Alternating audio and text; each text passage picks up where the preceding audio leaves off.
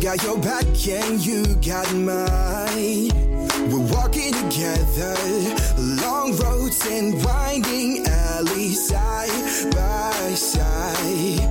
Mountain tops and lowest valleys, you and I.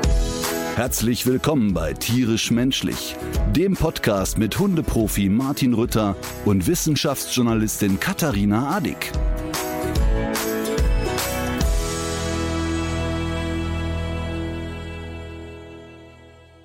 So, jetzt, ne, genau jetzt, sagst du mal, das hast du gut gemacht, Martin, du bist ein braver, ein feiner. Dann gibt's ein Leckerchen. Jetzt wird mal hier positiv verstärkt. Wofür? Äh, ich habe äh, Großartiges getan. Nämlich? Ja, aber das ist ja erstmal egal.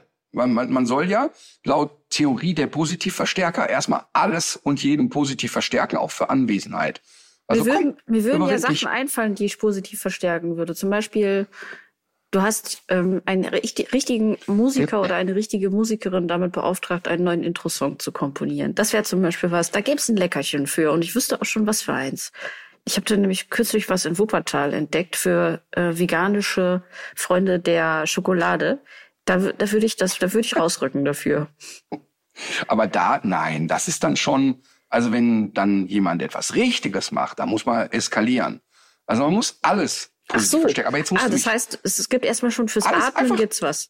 ja, bis da, zack, Leckerchen, bis da, zack, Leckerchen, bis nicht da, Leckerchen. Mhm. Kommst nach dem siebten Ruf, Leckerchen, kommst gar nicht, Leckerchen. Äh, hast nur einmal in den anderen Hund gebissen, Leckerchen. Das ist so. Aber, aber du solltest mich jetzt echt mal loben, denn ich habe was getan, was für mich wirklich echt ungewöhnlich ist. Und zwar habe ich Trommelwirbel mich das allererste Mal im zarten Alter von 53 zu einer Vorsorgeuntersuchung begeben. Und Wow. ja, und ich möchte dafür sehr proaktiv werben, denn folgendes ist ja so, eigentlich sollte man ja so als älterer Herr ab 50, sollte man ja so Sachen wie Prostata, Magen und Darm mal untersuchen lassen. Und ich habe da immer einen Bogen drum gemacht und zwar gar nicht, weil ich jetzt so große Sorge dafür hatte, dass mir jemand einen Finger in den Po steckt. Ähm, das war jetzt gar nicht so mein Thema. Ich hatte eher so, wie Thomas Schmidt zu sagen pflegte, die Angst, das könnte mir gefallen, ich möchte jetzt zweimal die Woche. Das war also gar nicht mein Thema, Mhm, sondern es war jetzt eher dieses, ja, das, also das würde ich auch für eher wahrscheinlich halten. Aber ähm, es ist ja bei mir immer so, dass ich so keinen Bock hab. Äh, ach, jetzt muss ich da in so einer Praxis warten, da musst du da hin. Also das ist wirklich nichts anderes als die ganze Organisation drumherum nervt mich. Und dann gab es hier großen familiären sozialen Druck. Und habe ich mich dem gebeugt und hat meine Schwester einfach gesagt, so, pass auf, Junge, du hast ja gesagt, du möchtest das mal machen, wir nehmen dich mal beim Wort. Und dann hat sie einfach, und das kann ich nur empfehlen, ich möchte hier ein Lob aussprechen an die Beta-Klinik in Bonn, sensationell. Du kommst dahin, die, du hast einen Termin und interessanterweise findet der sogar zu der Zeit statt, wo du den vereinbart hast. Ja, also du dich. kommst um 9 Uhr hin. Das, nee, nee, nee, nee, nee, nee, nee, nee, nee, nee, nee, nee. Ich habe da ganz bewusst im Wartezimmer auch mit anderen Leuten ein Pläuschen gehalten, die wohl schon Stammkunden sind. Also da gibt's ja nicht nur hier Finger in Pro Mexiko, sondern da gibt's ja viele andere Sachen in der Beta-Klinik. Und habe da mit anderen Patienten gef- geplaudert, weil ich eben hören wollte, ob es jetzt eine Hundeprofi-Spezialeinheit äh, Ja. War. Nein, ganz das Gegenteil war der Fall. Ähm, alle waren voll des Lobes. Und was ich da wirklich sehr schön fand, dass da ein Rad ins andere griff. Also so, fertig beim Urologen, jetzt bitte zum Gastroenterologen. Zack, schwupp, nächste Tür. Ah. Also genauso, wie man sich das vorstellt. Also nicht dieses, ja, kommen Sie in sechs Wochen noch mal wieder und dann gehen Sie noch mal hier und gehen Sie nicht über los, kommen Sie mit dem Besen geflogen, ach, Sie sind gar nicht privat versichert, auf Wiedersehen. Ne? Ähm, Mehr wie so eine Waschstraße, dass du so von einer Station zur nächsten läufst. genauso wie ich es haben wollte, gut gelaunte, absolut fröhliche Menschen. Äh, man kommt dahin und mit einem suffisanten Lächeln empfängt dich die, Arzthelferin. Na, erste Mal für Sie. So, und aber mit, mit, mit der großen Freude und alle total nett, muss ich ehrlich sagen.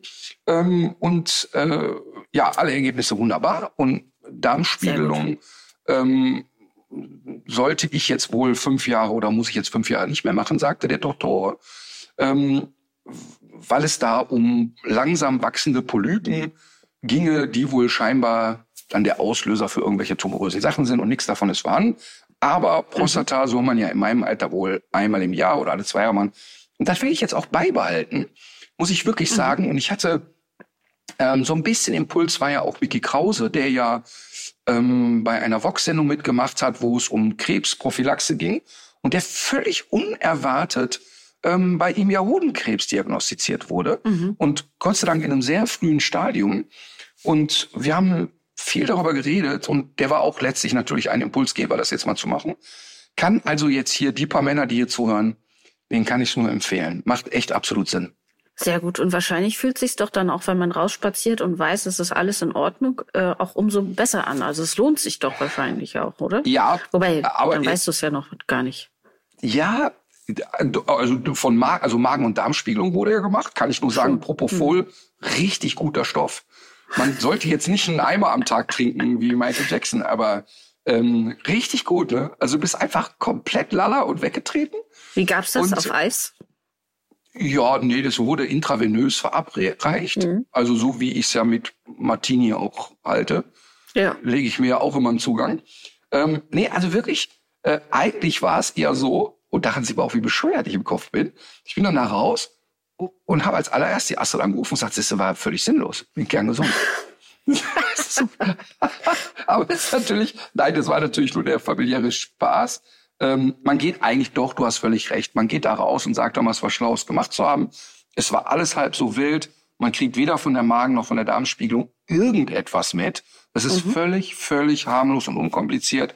Und genauso ist das bisschen äh, Prostata-Untersuchung auch echt Pipifax. Also ich gelobe wirklich, dass ich das jetzt regelmäßig machen werde und Sehr gut. kann da vielleicht Das- den einen oder anderen Mann anstacheln, das auch zu tun. Das freut mich natürlich. Ähm, in erster Linie ist das ja ein wirtschaftlicher Faktor für mich, deine Gesundheit. Ich aber weiß. Mich freut das auch ganz persönlich. Ja, ja, ich weiß, ich weiß. Aber das ist doch jetzt viel zu wenig für eine positive Verstärkung. Oh, ja, du weißt ja, Ja. wie das ist, Party machen und so weiter. Das war ja nicht so meine Sache. äh, noch nie. Aber du könntest mich zumindest klickern. Aber ich, äh, ich, das, ich bringe demnächst einen Klicker mit. Ich kenne das mit der positiven Verstärkung natürlich auch von Alma. Alma ist ja so unfassbar niedlich. Die kriegt einfach manchmal auch einfach dafür schon mal so ein Stückchen irgendwas. Wobei jetzt im Moment ja nicht mehr, weil sie ist ja auf Diät. Ich muss ja jetzt aufpassen. Ich muss da, muss ja immer ihre Tagesration im Auge behalten und darf auch, muss auch Leckerchen natürlich mit in diese Tagesration einpreisen. Deswegen kriegt sie jetzt Magst für die reine Cuteness nicht mehr so viel. Magst du mal dem geneigten Hörer, der geneigten Hörerin erklären, warum das Tier auf Diät ist? Das ist ja keine ästhetische Maßnahme. So ist es. Nee, also ähm, Alma hatte tatsächlich auch ähm, mit ihren 14 Kilo äh, eigentlich ein gutes Gewicht für ihre Größe. Und ähm, jetzt hat sie aber ja leider diese ähm, Lebererkrankung, wobei man nicht genau weiß, was dahinter steckt. Aber ähm, was ziemlich sicher ist, ist, dass man jetzt nichts Operatives oder so daran machen kann. Ähm, und das Einzige, womit man ihr helfen kann, ist, dass man die Leber entlastet. Und das macht man vor allem, indem man nichts in den Hund ähm, reinsteckt, womit die Leber wiederum viel zu tun hätte. Und das bedeutet im Grunde einfach eine komplette Futterumstellung. Dazu gibt's einmal Fertigfutter, äh, die das Leben, das, was das Leben natürlich leichter macht. Das Aber ist dann schon ein wir Diät, kochen auch. ein Genau. Diätfutter, was Ja. die Tierärzte dann empfehlen. Ja, okay.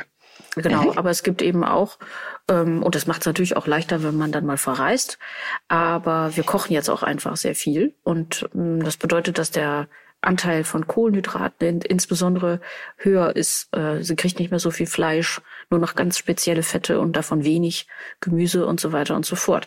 Und wenn man das dann so zusammengerührt und gekocht hat, muss ich sagen, Möchte man es auch essen. ja, Ja. und sie lässt glaub, es sich auch Prima. Sie lässt es sich auch wirklich schmecken. Es gab ja auch schon Ja, mal so die ein oder andere Mäkeligkeit, die ist es jetzt vorbei. Aber also es geht ihr gut, es gibt keine, keine Symptome. Sie ähm, flitzt weiterhin durch den Wald wie ein junges Fohlen. Und ähm, solange sie jetzt selber nichts merkt, habe ich mir überlegt oder haben wir uns äh, gedacht, müssen wir es jetzt auch mal, ne, müssen wir das Positive sehen das, ähm, und, und jetzt uns auf den Ist-Zustand konzentrieren und nicht Ja. auf den Was könnte Zustand. Ja, ja, das ist, das ist, wenn man das äh, schafft, ist das gut. Aber so der erste Impuls ist ja, wenn man hört, oh, nicht heilbar. Wir werden vielleicht ein Problem bekommen. Ja. Ähm, es ist ja doch erstmal so, und das war ja auch zu spüren, als wir telefoniert haben, Ja. dass man erstmal ganz schön angezählt ist. Und ich glaube, dass der, dass es dann zu schwierig ist, aber machbar ist, über den Kopf zu regeln. Pass auf, wir beschränken uns auf die Fakten. Und jetzt ist erstmal, es steht ein fröhlicher Hund und genau dem passen wir uns jetzt auch an. Ähm, ist natürlich nicht ganz einfach, ist ja völlig klar. Ja. Ich war jetzt gerade übrigens ein bisschen über die 14 Kilo überrascht, weil ich habe Alma nicht als deutlich kleiner äh, wahrgenommen als Emma. Also du hast dich ja immer ein bisschen abschätzig über ihre Figürlichkeiten ähm, geäußert, aber hast sie ja, glaube ich, nur äh, zweimal, glaube ich, wirklich live gesehen und sonst nur auf Bildern. Aber Alma, was hat die denn? Was hat Elma, äh, was hat äh, Emma an Rückenhöhe? Das weiß ich nicht. Ich sage jetzt mal 53, aber es ist einfach geschätzt. Ich bin ja ein guter Höhenschätzer seit unseres Rassenporträts. Ich weiß es nicht. Die wiegt aber 19 Kilo. Also Alma geht mir so bis zum Knie und mein Knie sitzt ja ziemlich tief, wie du weißt. So, also Ja, Dackelgröße, nichts sag mal. Es war übrigens ganz lustig, als die Emma das erste Mal operiert wurde. Ähm, dann fragst du natürlich, und wie ist die so in Schuss? Und die Operateurin sagt, ja, Unterhautfettgewebe ist deutlich zu spüren. Äh, wie jetzt? Ja, ich würde mal so auf die Waage gucken. Ne? Und da hatte die tatsächlich, ähm, und das ist ja so verrückt, weil die ja eigentlich so eine Wibbelfort ist, die nimmt ja wirklich sehr schnell Ja. zu. Ne? Und dann hatte die da plötzlich mal so ein Kilo mehr. Und ein Kilo ist dann bei einem Hund, der, ich sage jetzt mal grob geschätzt, 20 Kilo wiegt, 5 Prozent. Das ist ja schon echt Ja. ein, ein Knüller. Ne? Ja, und jetzt äh, bei der letzten Untersuchung waren es dann wieder 19 und ist wirklich gut drauf und so. Und da möchte ich nochmal wirklich bei den Leuten ein Bewusstsein schaffen, den Hund echt regelmäßig zu wiegen und auch vor allen Dingen äh, immer wieder im Kopf zu halten, dass Übergewicht dem Hund echt Lebenszeit Zeit klaut. Ne? Und das kann man immer Ja, wieder. und auch Lebensqualität mit den ganzen Krankheiten, Voll. die damit zusammenhängen. Das ist ja bei Hunden wirklich kaum zu überschätzen, Ja. wie heftig Übergewicht ist. Ja, ja. total. Und wenn die Tierärzte sagen, 50 Prozent der Patienten haben Übergewicht und damit sind die Vierbeinigen ausnahmsweise gemeint, ähm, ist das schon echt ein Problem. Und wenn du immer wieder so das Verhältnis, du hast eine Labby-Hündin, die wiegt, soll von mir aus 26 Kilo wiegen. Und jetzt hat die halt mal 28, sind wir schon bei fast 10 Prozent. Ähm, und dann sieht die aber noch nicht aus wie eine vollkommene Presswurst, sondern nur so, ach ja, die ist mm, gut dabei. Und 10 Prozent Übergewicht, das kann ja jeder bei sich selber mal ausrechnen, ist schon echt viel. Ne? Naja, äh, da hatte ich eine schöne Geschichte am Flughafen München. Äh, kleiner Gedankensprung. Weißt du, wenn man sich einen Leihwagen mietet, ne? ich weiß nicht, wie es dir geht, aber ich habe immer das Gefühl, die machen dann Zinnober draus, als hätte ich angekündigt, ich möchte eine Rakete bauen, möchte damit zum Mars fliegen und die sollen mich dabei begleiten. Ah, Das ist so lächerlich. Und inzwischen ist bei Europcar in München am Flughafen, musst du, also du hast das Auto gebucht und dann musst du so, eine, so ein Warteticket ziehen. Und dann standen wir da und es war keiner vor uns. Also null. Niemand stand da. Gehst also zum Schalter, guten Tag, ich hatte einen Wagen reserviert. Ja, da brauche ich Ihre Wartenummer. Äh, dreh mich um, ich sage, äh, was für eine Wartenummer ist doch gar keiner hier. Nee, Sie müssen erst eine Nummer ziehen. Musste ich also dann wieder zurück, den, den Bock ziehen, bin dann nach vorne und dann kam, herzlich willkommen bei Europcar. Ach, guck mal. Oh mein Gott. Und dann machen die ja ein Geschisse. Ne? Du kannst es ja noch so intensiv vorher buchen. Und hundertmal am Tag sagen die denn im Büro, passen Sie mal auf, wenn der kommt, es ist alles klar, Kostenübernahmeerklärung, Kreditkarte, alles ist klar. Der zeigt nur seinen Führerschein, seinen Ausweis und dann bitte geben Sie ihm den Scheißschlüssel. Ist nicht möglich. Ist einfach nicht möglich. Und das war so absurd. Das war so absurd. Und dann waren wir fertig nach, ich sag mal, immerhin 15 Minuten. um irgendwie so eine Kröppelskarre in Empfang zu nehmen.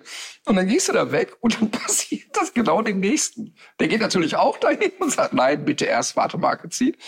Warum machen die das? Warum ist das bei Autovermietungen so? Wie oft passiert denn das, das dass die nicht. Leute mit dem Auto abhauen, dass die da so eine, so eine riesen Sache draus machen? Ich finde, es gibt so zwei Sachen, die im Leben, die immer sehr, sehr viel komplizierter sind, äh, als man sich das selber vorher so zusammenreimen würde. Und das eine ist im Hotel einchecken voll. und das andere ist so ein Leihwagen. Aber da, dazu muss man sagen, das gilt ja eigentlich nur noch für diese ähm, alteingesessenen Autovermieter, weil du kannst ja heute auch über eine App kannst du dir ja auch ein Mietauto ziehen und das geht ja Ja, Drive Now und Sekunden. Car2Go und solche Sachen, ne? Ja. Ja, ja. Ja, nur wenn wir dann da zwei Tage mit dem Ding unterwegs sind, dann ist das ein bisschen komplizierter, ehrlich gesagt, mit Drive Now. Dann geht das auch nicht so einfach. Ähm, Oder ist da mal was passiert? Haben die da vielleicht auch ein Foto von dir hängen? Und noch ein Das Foto von einem äh, Innenraum absurd. von einem Auto, wie's, wie du das mal wieder abgegeben hast. aber, aber dann habe ich noch eine Sache, ich springe heute ein bisschen im Kopf. Tu das. Wie viel Prozent aller Tiere in Europa, aller Tiere, sind vom Aussterben bedroht in Europa? Wie viel Prozent aller Tiere in Europa sind vom Aussterben bedroht? Und zwar akut bedroht. 60. Was? Bist du irre? Wieso, wieso 60? Sag Ja, mal. 20. Ich habe das gesehen und hab, ich bin fast vom Socker, äh, Sockel gefallen. Gedacht, wie, Moment mal, jedes fünfte Tier in Europa ist vom Aussterben bedroht. Ich finde das eine richtig krasse Zahl. Also, dass du jetzt 60 sagst, finde ich völlig absurd, weil wenn mich einer gefragt hätte, hätte ich gesagt 0,3 Prozent, weil ich einfach gar kein Gefühl dafür hatte. Ähm, und ich finde, dass jedes fünfte Tier vom Aussterben bedroht ist, fand ich total beklemmend. Also ich finde das wirklich richtig krass. Und ähm, eine ne, ne sehr, sehr bedrückende Zahl. Es war eine Terra X-Reportage, die ich ganz toll fand. Und äh, da wurden ja so die ganzen Ketten hinten raus mal erklärt, was eigentlich passiert, wenn der Lux weg ist und wenn das und das und dies und jenes. Äh, das war Das hat irgendwann auch was mit uns zu tun. das hat ne? sehr, also das ist nicht nur. sehr schnell mit uns zu tun. Sehr, sehr schnell sogar. Mhm. Ähm, also wird das komplette Ökosystem durchgerüttelt, aber frag nicht wie. Ähm, fand ich eine wirklich harte Zahl. Jedes fünfte Tier in Europa. Ist es auch. Ist es auch. Und ich habe mich, ich habe mich mit dem Thema ja auch schon ähm, mehr beschäftigt, obwohl ich jetzt die falsche Zahl gesagt habe. Aber äh, das Problem ist ja auch, dass es so viele, dass so viele Ursachen jetzt auch zusammenwirken. Also man hat einmal hat man diese andere Struktur in der Landschaft, äh, Landwirtschaft seit einigen Jahrzehnten. Dann hat man aber auch den Flächenverbrauch durch die Siedlung und den Städtebau und so weiter. Äh, Einträge über irgendwelche Chemikalien und Pestizide sind ein Faktor, aber natürlich auch so diese ganzen Extremwetterereignisse, die jetzt kommen. Also dass man ähm, der, diese diese diese extremen ähm, Temperaturerhöhung, äh, die sorgen ja einfach dafür, dass man öfter Starkregen hat, dass man öfter extreme Trockenheit hat und so weiter und so fort. Und das trifft ja eben nicht nur uns, sondern auch die Wildtiere. Und das sind lauter kleine Stressfaktoren. Und wir Voll. haben es ja beide auch zusammen erlebt da im, im Tier in München. Das schneide ich ja jetzt gerade. Diese erzählen ja zum Beispiel auch, wie die Igel darunter leiden. Ja. Also dadurch, dass zum Beispiel auch die äh, Insekten, die Laufkäfer und so weiter wegfallen, die die ja normalerweise fressen, äh, fressen die eher Schnecken. Und Schnecken sind aber so der größte Parasitenüberträger für die. Das heißt, das schwächt deren Gesundheit wiederum. Ja.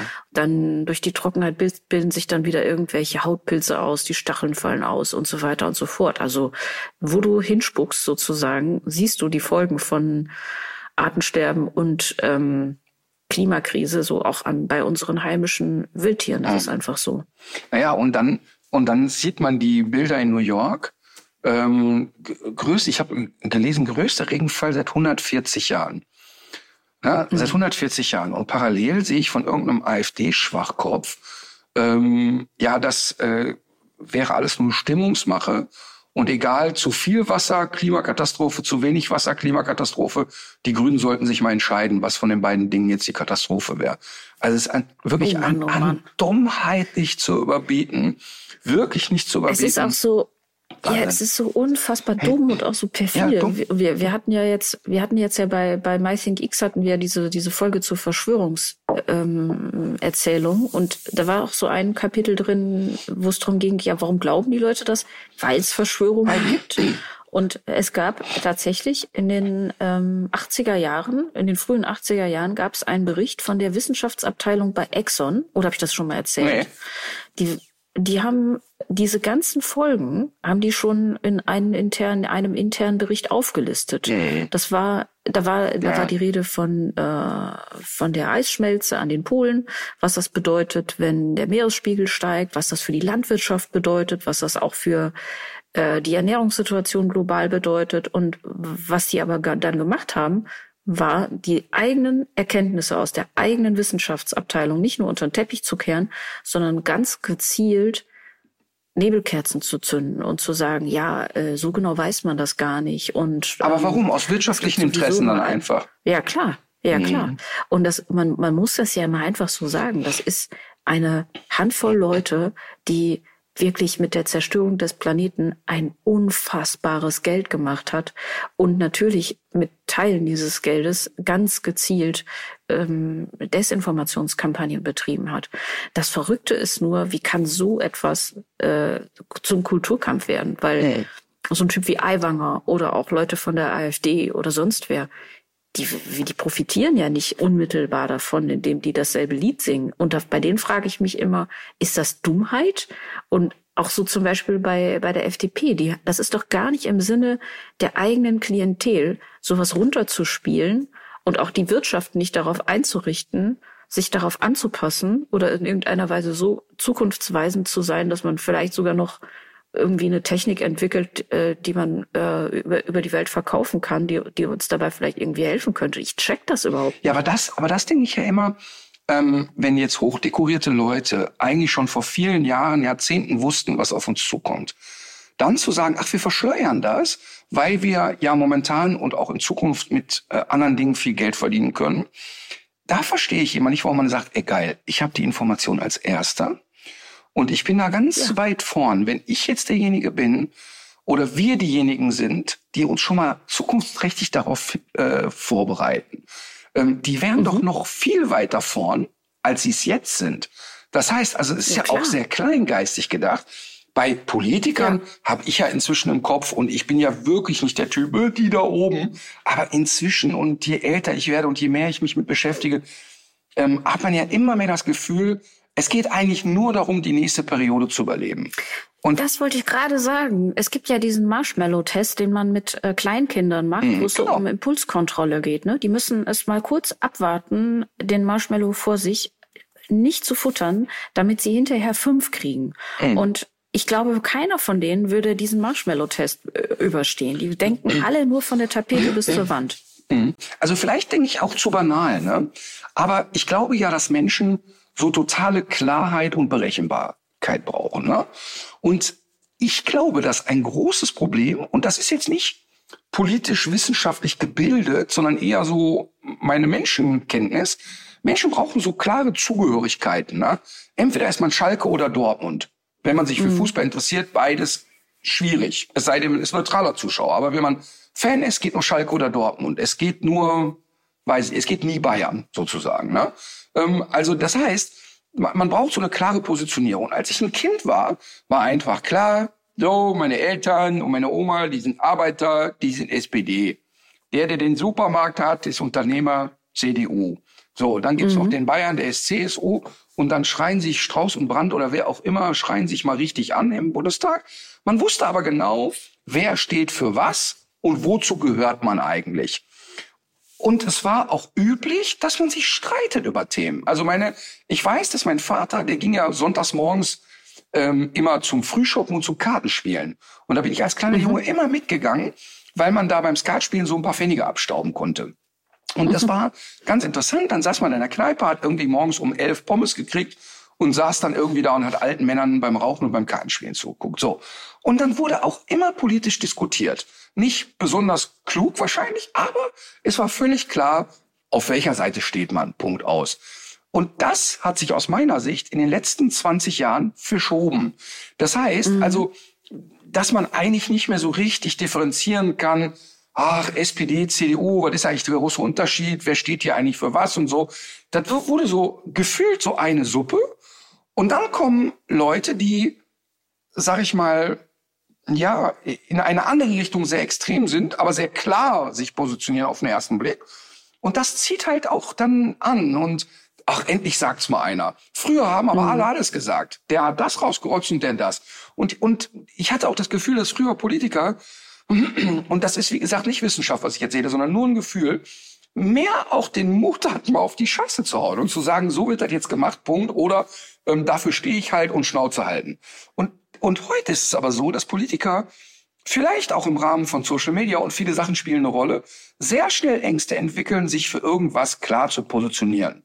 Und, und dadurch ist immer so ein Rumwabern. Und das macht es natürlich ähm, Populisten wie Friedrich Merz. Es hat unheimlich leicht. Also mhm. ähm, unheimlich leicht, erstmal zu polarisieren, aber seine Gruppe zu finden.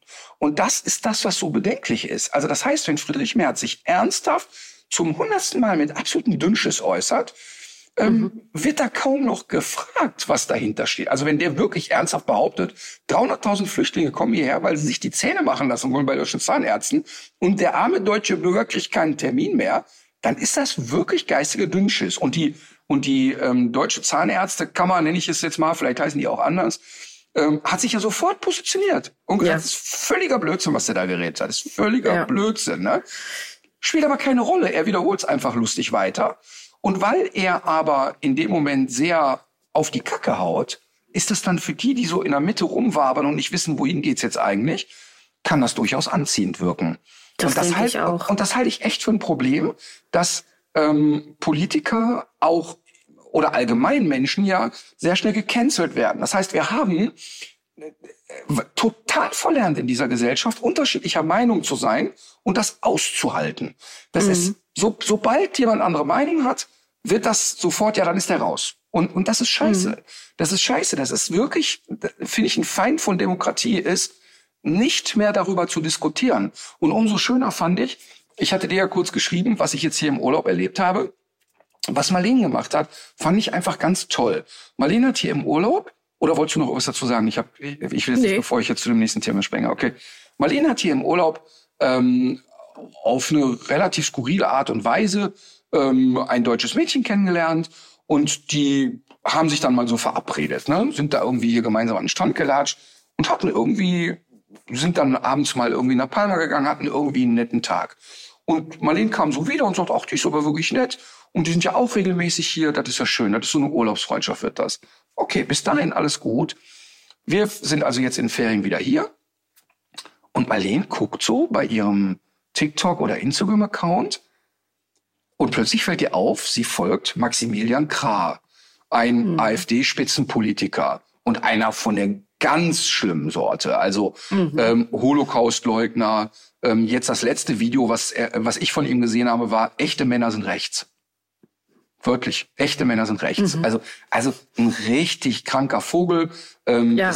ist Jurist, ähm, in allen möglichen Scheiß verwickelt, vertritt nur immer die verwirrtesten Leute. Also ein Hardliner, Punkt aus. So, Marlene sieht, dass diese Urlaubsfreundschaft dem bei, ich glaube, TikTok oder Instagram folgt. Marlene völlig irritiert über die Videos von Maximilian Krah und sagt zu mir, ey, ich schreibe dir jetzt an, vielleicht, das geht ja schnell, dass man mal aus Versehen auf den falschen Knopf klickt. Also das heißt, du guckst dir ein Video an und aus Versehen likest du es. Das geht ja relativ schnell. Marlene sagt, ey, ich bin völlig äh, geschockt und völlig irritiert darüber. Ähm, das kann ich mir fast nicht vorstellen. Schreibt also dieses Mädchen an und sagt, hey, guck mal, ich habe da gesehen, Maximilian Krah, bist ja Follower. Hm, bin ich. Leni völlig schockiert und sagt zu mir, aber ich weiß gar nicht, wie ich damit umgehen soll. Ich lösche die jetzt einfach. Ich, ich blockiere die, ich will mit der nichts zu tun haben, die ist ja nicht ganz dicht auf der Schraube. Und wir reden ja davon, ähm, dass Holocaustleugner und wirklicher Antisemit. Ne? Und Marlene sagt, ich cancel die.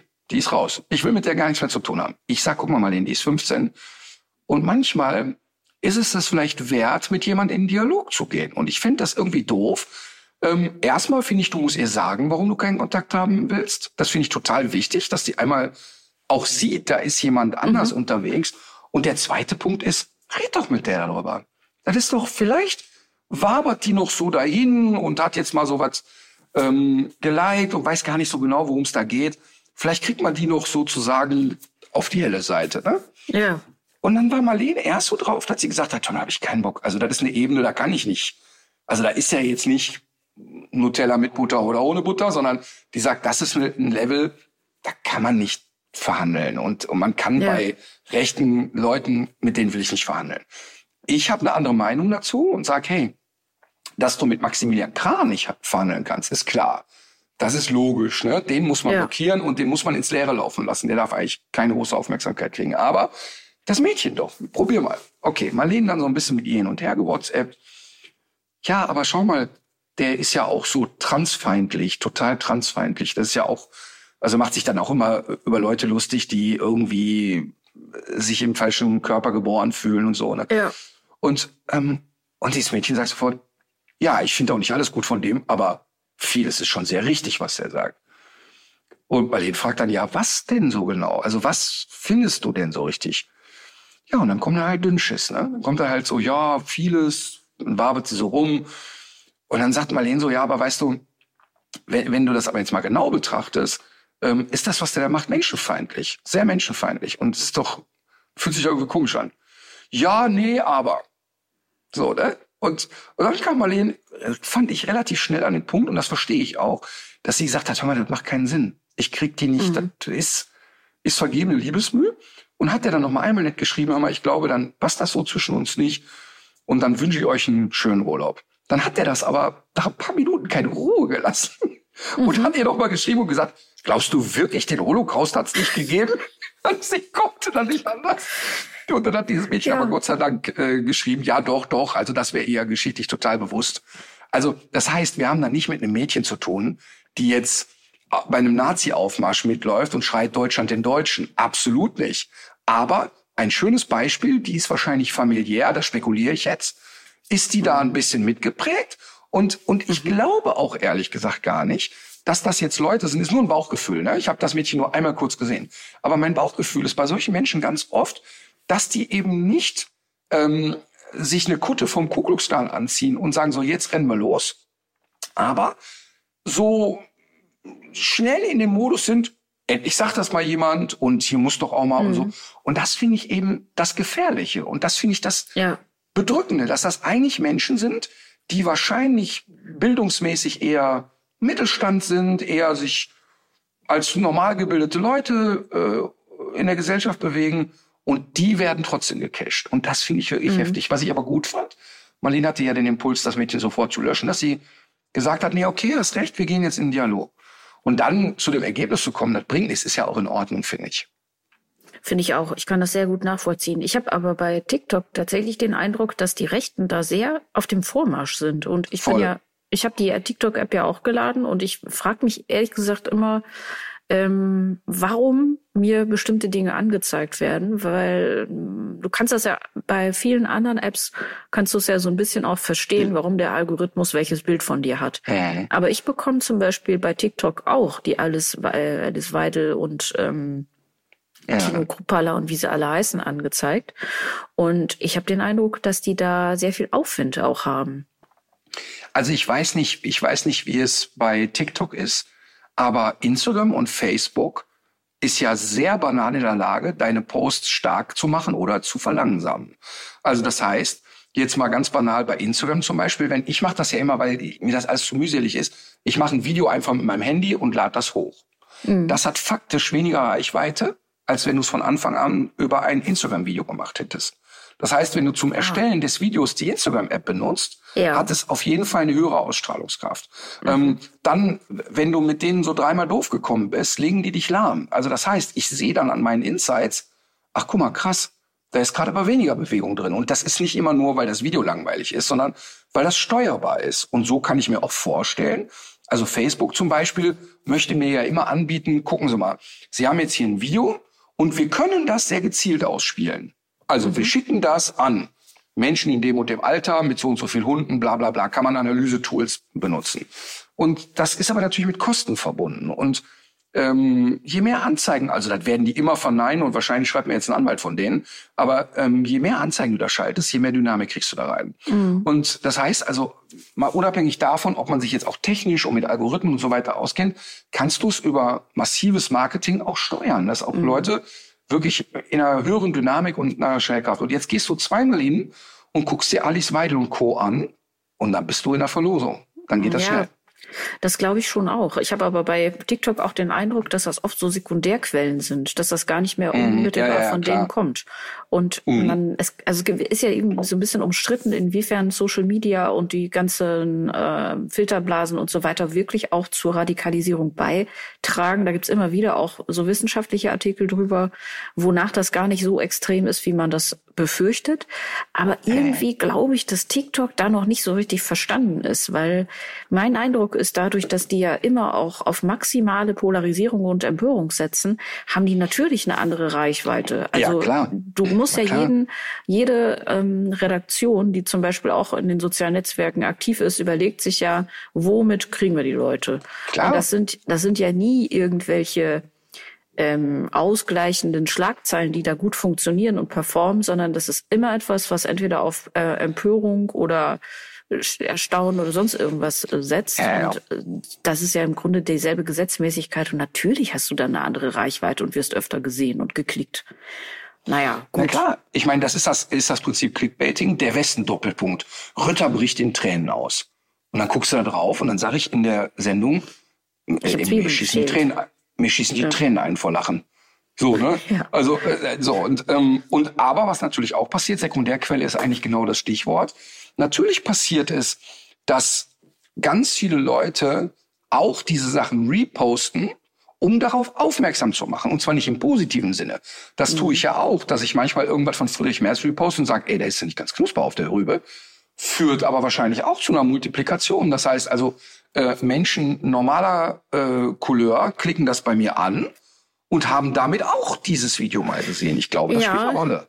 Ähm, das glaube ich schon auch, wobei ich da schon sagen würde, dass der positive Effekt, wenn man sowas kritisch einordnet und Ja. teilt, immer noch überwiegt. Das würde mich jetzt nicht davon abhalten, das weiter zu tun. Nee, das habe ich auch nicht damit gesagt, aber ich glaube, dass diese Sachen auch eine Rolle spielen. Ähm, aber diese, diese jetzt mal so diese hautnahe Erfahrung. Marlene hatte bei dem Maximilian Krah den ersten Impuls, den die gesagt hat, Scheiße, die sind bestimmt verwandt mit dem, sonst kann die das ja gar nicht posten. Also die hatte jetzt im Kopf, ach, das ist wahrscheinlich ein entfernter Onkel.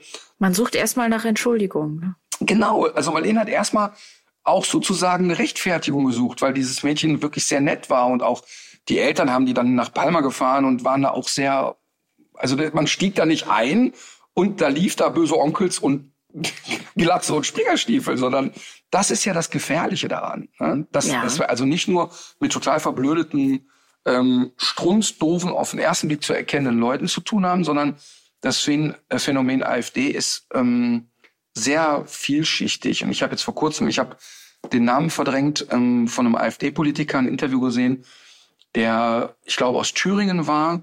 Und da war die Frage des Journalisten, alle großen Parteien haben sich positioniert, keine Koalition, keine Koalition mit der AfD einzugehen.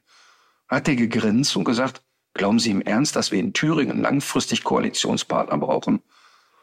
Und ich fand den Gedanken ehrlich gesagt schon ziemlich realistisch. Ich fand den gar nicht so weit hergeholt. Und das finde ich echt beklemmend. Wirklich Ja, ist es beklemmend. auch. Ist es Ja. auch. Aber auch wenn man sich die anderen Landtagswahlen anguckt, ist es wirklich heftig. Es macht Angst. Ja, ja, voll. Voll. So, Mensch, kommen wir endlich zum Rasseporträt. Ähm, Ich ich mich wollte so vorher doll. noch was anderes äh, hochinteressantes erzählen. Also du hast es, du hast es ja sicher auch zugeschickt bekommen. Es ist ein Foto, was mir auch direkt ins Auge gesprungen ist, von einem Tier. Man weiß auf den ersten Blick nicht, ist es ein Fuchs oder ein Hund? Hast du es auch bekommen? Ja, von dir. Ah ja, stimmt, ich habe es dir geschickt. Ich denke, was macht sie denn jetzt? Was erzählt sie denn jetzt da? Also, wir wollen es nicht verraten, aber ich denke, du hast es auch geschickt bekommen. Also ich habe es tatsächlich auch mehrfach aus der Hörerschaft bekommen. Und ich, das war kurz vor Richard, wo erreiche ich dich? ich habe aber, ich habe tatsächlich heute auch die Hose falsch rum an. Kein Scherz. Hast du dir die über den Kopf gezogen? Hast du gedacht, das wäre ein Pul- Pullover? Nee, aber die hinteren Taschen sind vorne. Es war Gott sei Okay. zum, zum Glück war es heute so früh und dunkel, als ich aus dem Haus gegangen bin, dass es keiner gesehen hat. Aber ich habe es gemerkt. Okay. An der Stelle liebe Grüße an meinen ehemaligen Torwart aus der A-Jugend, Jens. Ich sag mal bewusst nicht den Nachnamen. Wir hatten da wirklich einen sehr begabten Torwart im Tor. Der aber, ich will mal ganz vorsichtig formulieren, ich habe ja äh, als junger Mann keinen Alkohol getrunken und ich war immer der Fahrer. Und dann musste ich sonntags morgens, wenn wir zu Auswärts- oder Heimspielen fuhren, habe ich dann immer die gleichen Spieler mit abgeholt und unter anderem unseren Torwart. Und da passiert es schon mal, dass dieser Torwart auf dem Herd schlief ähm, in der Hoffnung, dass die Stufe 1 äh, ihn über Nacht wärmen könnte. Nein. Aber so weit von ja. ähm, und derselbe Torwart, äh, da passiert es schon mal. Und das machte einem als Spieler kein sehr gutes Gefühl. War teilweise in der Kabine noch so knölle, dass er sich versuchte, die Hose über den Kopf zu ziehen als Trikot. Also Äh, Wow. das, äh, das Verrückte war, wenn wir es schafften, dass die ersten zehn Minuten niemand aufs Tor schoss, dann waren wir safe, weil dann war der irgendwie wieder im Game. Total verrückt. Es hat sich aber übrigens zu einem völlig normalen Menschen entwickelt, muss man auch mal sagen. ähm, Ganz krass. Aber ich Also, hatte, dass bei mir auch noch Hoffnung besteht. ja, total. Ich hatte aber mehrere von denen. Also der, der Rookie, der, der war mal bei einem Spiel so knüppel, dass der bei einer Ecke der gegnerischen Mannschaft sich an den Torpfosten angelehnt hat und eingedöst ist. Da muss also auch erstmal, äh, das ist Wahnsinn einfach, wenn man sich das nochmal so überlegt. Da muss man erstmal körperlich schaffen. Das ist echt krass. Wie haben die das immer geschafft? Auch der Alex, was meinst du, wie oft der Stern hagelvoll zum Platz kam? Ich weiß gar nicht, wie das geht. Also, dass man da betrunken ähm, zum Platz geht. Übrigens da, ähm, ganz kurz noch zum Thema Alkoholismus, damit wir das hier nicht verharmlosen. Ähm, weil, weißt du, so heute kann ich da schmunzeln drüber lachen. Aber ähm, Alkoholismus ist ja wirklich, äh, also Alkoholiker sein ist wirklich eine ganz, ganz schlimme Krankheit. Und da möchte ich äh, ganz kurz, ist nicht mein Tipp des Tages, aber einmal den Instagram-Account von Uli Borowka empfehlen. Wir hatten, glaube ich, schon mal hier kurz über ihn gesprochen. Uli Borowka, ehemaliger Fußballprofi von Werder Bremen, der, ich denke, der Uli ist so in meinem Alter, äh, also erfolgreicher Fußballer, ne? also UEFA-Pokal gewonnen, äh, Nationalspieler gewesen, war während seiner aktiven Karriere ähm, schwerer Alkoholiker. Also schwerer Alkoholiker. Ach, ja, was? und zwar Spiegeltrinker. Der ähm, hat wirklich auch vorm Training Flasche Maria Kron getrunken und so Sachen. Ne? Das geht. Ja, zu der Zeit ging das noch. Ich glaube, dass heute auf dem Leistungsniveau und aus, auf dem Lauflevel, was da heute so stattfindet, wahrscheinlich nicht mehr möglich. Aber Uli Borowka gehörte immer zu den laufstärksten und härtesten Spielern. Also der Uli war immer fest davon überzeugt, so ein Fuß wächst nach. Da kannst du also oft genug reintreten in jemanden, der wächst ja irgendwie nach. Und der hat, was ich ganz bewundernswert finde, seinen Alkohol in den Griff bekommen und geht jetzt in Schulen und macht da Suchtprävention. Und ich finde das so toll, dass er das macht, ähm, weil der, der, der erzählt Geschichten, die kann man sich nicht vorstellen. Also der hat, der hat erzählt, dass er war, Otto Reagel war sein Trainer und der hat dann so Sachen erzählt, wie er kommt zum ersten Training und im Nachhinein sagt er, bin ich mir ja sicher, alle müssen ja gewusst haben, dass ich gesoffen habe. Also nach einer, Fra- nach einer Flasche Weinbrand riechst du ja auch entsprechend. Und er sagt, er kam zum ersten Training und äh, oder zu einem Training bei Otto Reagel und dann muss nach dem Training sagte dann Reagel, Borowka, kommen Sie mal her. Und der Uli dachte so, jetzt kriegst du die Kündigung, jetzt ist vorbei. Und er war nur, also wenn Sie das nächste Mal Alkohol trinken, kommen Sie bitte nicht mit dem Auto zum Training. Das war's. Der sagt, Alkohol war gesellschaftlich auch im Leistungssport so akzeptiert. Und der hat, ich, der hat wirklich Geschichten erzählt, dass er in der Wasserspülung der Toiletten Alkohol versteckt hat, damit er in der Pause eines Spiels nachladen konnte. Das, das ist ja im Grunde, das ist Wahnsinn, wenn man sich das auf der Zunge zergehen lässt. Und ich, ich, der ist mir wirklich mehrmals bei Charity-Veranstaltungen begegnet und das ist ein sehr robuster, ruppiger Typ, so in seiner Art. Ne? Äh, Auch so spielt er auch Golf. Heidewitzka vorne rechts ist Gas. Aber ich habe da unglaublichen Respekt vor, mit welcher Energie und mit welchem Ehrgeiz und mit welcher Aufrichtigkeit der versucht, junge Menschen vom Alkohol abzuhalten und das immer wieder zu erklären, dass das nicht zu verharmlosen ist, wenn du jedes Wochenende knüppelvoll Ja. bist. Und das finde ich ganz, ganz wichtig. Also deshalb, wenn jemand äh, irgendwie Themen hat, bitte wendet euch schnell auch und, und wenn ihr glaubt, eure Kinder haben ein Thema, bitte professionelle Hilfe suchen. Das ist echt eine Scheißkrankheit. Also Uli Borowka bei Instagram mal reingucken, ist wirklich interessant. Wie sind wir jetzt darauf gekommen? Ich erzählte von einem ähm, natürlich über den Fuchshybrid. Ja, das ist ja logisch. Wie auch sonst. ja. Also du hast das Tier gesehen. Es sieht aus wie eine Mischung aus Hund und Fuchs. Und jetzt hat sich herausgestellt, das ist es auch. Mhm. Und man hätte nicht gedacht, dass sowas überhaupt möglich ist. Denn diese beiden äh, Tierarten, die haben sich so vor, vor 6,7 Millionen Jahren ungefähr, haben die getrennte Wege gesucht. Aber es gibt offenbar die Möglichkeit, solche Hybriden zu zeugen. Das hat jetzt nicht, äh, war jetzt kein äh, äh, krankes Experiment von irgendeinem Frankenstein, sondern das Tier ist schon 2019, glaube ich, ähm, aufgefunden worden, weil es angefahren wurde in Brasilien.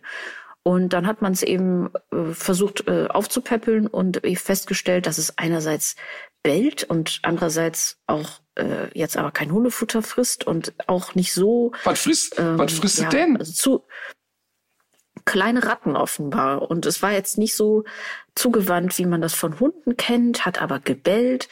Also man konnte sich irgendwie nicht so richtig einen Reim drauf machen. Und jetzt hat eben eine Genanalyse äh, gezeigt, dass es doch tatsächlich wahrscheinlich eine Mischung aus dem sogenannten Pampasfuchs ist und einem Straßenhund vermutlich. Aber weißt du, was mich gerade wundert? Dass es alle wundert, dass das möglich ist.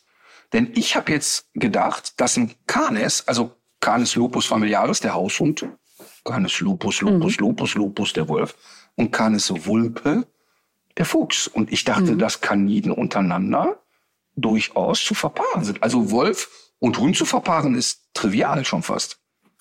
Ja, das hätte, glaube ich, auch niemanden gewundert, aber die haben sich noch, äh, das liegt, glaube ich, wirklich daran, dass die schon so lange okay.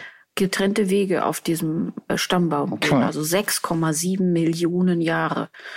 Ich weiß auch nicht, ob die ihrerseits zum Beispiel zeugungsfähig sind. Das könnte sogar sein, dass man das einfach generell noch gar nicht sagen kann. Man hätte diesen Hund auch gerne, also man hätte diesen Hybriden auch gerne noch weiter untersucht. Ja. Leider ist, äh, ist, ist ein Weibchen gewesen. Leider ist die offenbar unter mysteriösen Umständen verstorben im März okay. 2023. Und es gibt jetzt sogar eine Untersuchungskommission, wie es dazu gekommen ist. Und man fragt sich auch, wieso der diese zooartige Einrichtung, die eigentlich die Aufsicht hatte, ähm, das nicht mal gemeldet mhm. hat. Also es gibt irgendwie noch sehr viele Fragezeichen bei dieser ganzen Geschichte. Aber ich fand es schon ganz beeindruckend. Ich habe sofort, als ich es gesehen habe, gedacht, ach, das sieht aber wirklich spannend aus, das Tier, und interessant. Und habe ich sofort natürlich erstmal gedacht, oh nein, nein, nein, nein, nein, jetzt geht es los. Jetzt wie Wolfshybriden, jetzt mhm. werden Fuchshybriden äh, produziert und ich befürchte auch, dass es passieren wird nach dieser Pressemitteilung dass Aber das irgendjemand klingt, jetzt toll findet.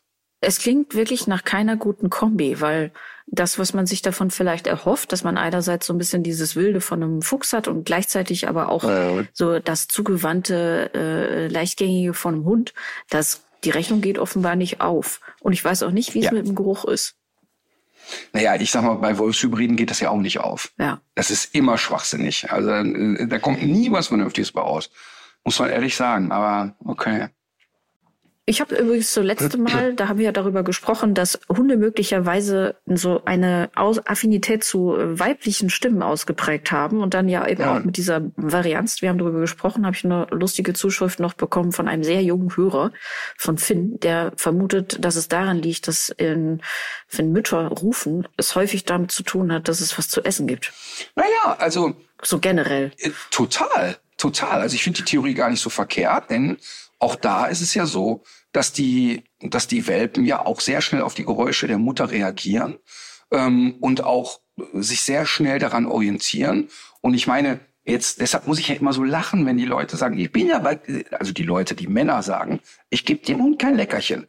Und wenn ich denen sage, hör mal, was glaubst du denn, warum die Welpen zu Anfang der Mama hinterherlaufen? Das ist nicht nur Liebe, die hat die Bar die hat die Bar und die ist regelmäßig geöffnet. Das ist einer der Gründe.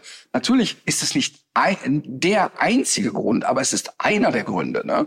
Und äh, sich da dagegen zu sträuben, über Futter zu verstärken, ist ja wirklich töricht. Muss man echt mal sagen. Ja. So, wir haben aber heute auch wieder eine Frage aus der Hörerschaft. Hallo Kirsten, wir sind sehr gespannt. Schieß los. Guten Morgen. Hallöchen, ihr beiden. Ja, und es geht über den großen Teich, zumindest für diese beiden Hundehalter. Sie schreiben, wir wollen im Februar nach Amerika zum Super Bowl. Und für diese Reise ist natürlich klar, dass unser Aris, ein zwei Jahre alter Hoverrad-Rüde, nicht mitkommt. Egal wohin, aber wir würden ihn niemals in einem Frachtraum transportieren können, ohne ein schlechtes Gewissen zu haben. Also muss Aris zu Hause bleiben. Da er noch nie ohne uns schlafen musste, es aber kennt, ohne uns woanders zu sein, kam uns die Idee, das zu üben. Denn gute Freunde von uns haben eine Hoverrad-Dame und sie und Aris kennen sich schon seit über einem Jahr und spielen jede Woche miteinander. Die beiden lieben sich heiß und innig. Unsere Frage lautet also, ist das Übernachtungen üben sinnvoll und wie steht Martin zu dem Thema? Also grundsätzlich könnt ihr zu Hause bleiben, denn der Super Bowl und die NFL läuft ja gerade auch bei RTL. RTL hat die Rechte an der NFL erworben. Also das heißt, wer sich für diese hochinteressante Randsportart interessiert, äh, kann das ja auch gerne bei RTL tun. Ähm. Aber wenn man live dabei sein will, ist natürlich nochmal anders, ist ja logisch. Aber ich finde es total gut zu sagen, wir üben das. Denn nur weil der verliebt ist in die andere Dame und weil er gerne bei diesen Leuten ist, heißt das noch nicht, dass er automatisch reibungslos da über mehrere Tage übernachten wird. Die Chancen sind sehr hoch, dass es funktioniert. Also, da, also ich würde mich auf eine Wette einhalten, dass es unkompliziert wird. Aber einhalten, einlassen, whatever. Mhm. Auf jeden Fall, ich glaube, es wird funktionieren. Ich finde aber deshalb das Üben immer gut, weil das für mich ja auch die Rückversicherung bedeutet, ich kann bedenkenlos fahren. Denn jetzt malen wir uns das schön aus. Du sitzt im Flieger und du merkst den Leuten an, die erste Nacht war schon scheiße. Dann fühlst du dich ja unwohl und dann hast du die ganze Zeit im Kopf, was ist mit dem Hund. Grundsätzlich, und das würde ich tatsächlich jetzt mal allen raten, wenn man einen Hund hat, immer ein Netzwerk haben an Menschen, die den Hund potenziell mal nehmen könnten. Und das auch üben, bevor es soweit ist. Also ich würde wirklich, auch wenn dein jetziges Leben so ist, dass der Hund immer dabei sein kann, würde ich es immer üben, dass der mal zu Anfang ein paar Stunden bei anderen Leuten ist, dann vielleicht auch mal eine Nacht und im Zweifel auch mal drei, vier Tage. Einfach, um ihn daran zu gewöhnen oder um selber das Gefühl zu kriegen, matcht das oder matcht das nicht. Das halte ich für einen ganz, ganz wichtigen Punkt, das auszuprobieren ähm, um dann entsprechend das trainingstechnisch vorzubereiten oder auch zu wissen, das geht einfach nicht. Mhm. Das an den Punkt kann man ja auch mal kommen. Ne? Wenn ich so denke, auch an, an Alma, also viele Leute haben ja auch so den Eindruck, ähm, dass es bei Hunden sehr stark auf diese persönliche Beziehungsebene ankommt. Aber zum Beispiel Alma bewertet Hunde sehr unterschiedlich, je nachdem, ob die, ähm, ob sie die auf neutralem Grund trifft, bei denen zu Hause oder bei sich zu genau. Hause wenn auch noch zum Beispiel ihr Futternapf oder irgendein Spielzeug irgendwo liegt. Und sowas Total. hat man, also viele Halter haben sowas ja gar nicht so richtig auf dem Zettel. Das heißt, auch dafür wäre es ja auch sinnvoll, wenn man das so trainiert, dass es auch wieder eine Möglichkeit für den Rückzug gibt. Ne? Sonst wird es ja endet nur Stress für alle. Total. Also das habe ich oft erlebt, dass auch zwei Hunde, die draußen echt prima miteinander sind, die regelmäßig schon über Jahre spazieren gehen. Die Leute gehen sich zu Hause besuchen und auf einmal kribbelt einer die Ärmel und sagt, warte mal eben in meinem Garten, davon war nicht die Rede. Mhm. Ähm, und erst recht nicht, hier gibt's noch Nahrung. Oder du kommst jetzt, wir sitzen am Essenstisch, meine Menschen zu nahe und plötzlich kludelt der dich mal an einer Stelle, wo ich das gar nicht so gut finde. Oder Liegestelle. Also äh, das, das kann ein Problem werden. Statistisch gesehen eher nicht, also das ist dann eher die Ausnahme. Man kann so ein bisschen davon ausgehen, wenn die Hunde sich schon echt gut kennen und gerade wenn es die Kombination ist Rüde Hündin, ist die Chance doch relativ groß, dass es funktionieren wird. Mhm. Man darf aber nicht vergessen, Hoverwart, Hofwächter, territorial veranlagte Hunde. Und da könnte diese Hündin durchaus sagen, Moment mal eben, dass der mal vorbeischneit, okay, aber dass der bleibt, davon war nicht die Rede. Ähm, es ist eher unwahrscheinlich, muss man sagen, zumal die Hunde ja noch jung sind. So, ne? Aber üben auf jeden Fall, ohne Wenn und Aber. Super, danke für eure Antworten und bis nächste Woche. Danke dir auch. Tschüss. Tschüss. So. Ja, dann habe ich natürlich, natürlich noch was ganz Besonderes für dich. Wird's, wird's ein American Staffordshire Terrier? Nee, aber eigentlich sollten wir darüber auch kurz reden, oder? Ja, ich finde, mit zwei Sätzen muss man drüber reden. Ähm, alle haben es mitgekriegt und wir reden jetzt auch darüber, möchte aber auch allen Pressevertretern, die jetzt die Folge hören, sagen, nein, es gibt keine Interviews dazu, denn ich kann den Fall nicht beurteilen. Es ist also Folgendes passiert. Ein American Staffordshire Terrier hat eine Joggerin so schwer verletzt, ähm, dass sie noch am Ort des Angriffs verstorben ist. Also er hat sie tödlich verletzt. Ähm, und das ist natürlich Wahnsinn. Ein Wahnsinn ist übrigens, dass der Spiegel die Überschrift hat, Joggerin in Österreich von Hund totgebissen. Und die Bildzeitung schreibt, Kampfhund zerfleischt Joggerin. Mhm. Ähm, also pff, im Kern dieselbe Information, aber doch ein bisschen anders formuliert. Ja. Also erstmal gibt's ja wirklich nichts Dramatischeres als das. Das ist eine Katastrophe, eine volle, volle, volle, volle Katastrophe. Ähm, warum ich dazu aber keine Interviews geben kann, ich weiß ja gar nicht, wer ist der Hund, was war die Situation. Ich kann nur sagen, es ist wirklich schlimm und es ist, äh, da muss man ja kein Experte sein, um ja. das dramatisch zu finden. Was aber jetzt gerade in Österreich aufplöppt, interessant ist, ähm, so entnehme ich das jedenfalls im Internet. Und auch da möchte ich noch mal kurz sagen, ich bin da nicht vor Ort, ich kenne den Hund nicht, ich kenne die Leute nicht und gar nichts. Aber im Internet steht halt, dass der Hund ähm, in den Händen der Züchterin war. Also das heißt, die hat den Hund selber gezüchtet mhm. und kommt halt sehr massiv aus der Schutzhundeszene. Mhm. All das jetzt bitte mit Vorbehalt zu verstehen, weil es nur das ist, was ich der Presse entnehme. Und jetzt geht die Diskussion natürlich los. Ist es der schlimme Kampfhund? Ist es die Form des Trainings, die dazu geführt hat und so weiter und so fort? Was natürlich die Absurdität ausmacht, ist, da bin ich wieder beim Thema Schutzdienst, dass ja immer wieder kolportiert wird, dass der Schutzhund ja nur in den Beißärmel beißt.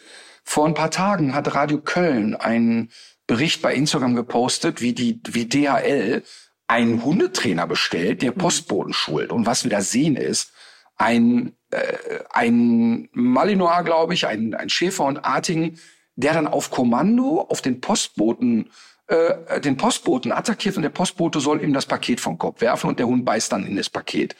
Da frage ich mich wieder, aber es ist ja kein Beißärmel. Warum beißt er denn in das Paket? Warum geht er auf diesen Menschen los? Das ist so eine Scheiße. Also erstmal, dass DHL solche Leute bucht, die das nur wieder anheizen und nichts, aber auch gar nichts mit Schulung hat das zu tun, das ist Punkt eins.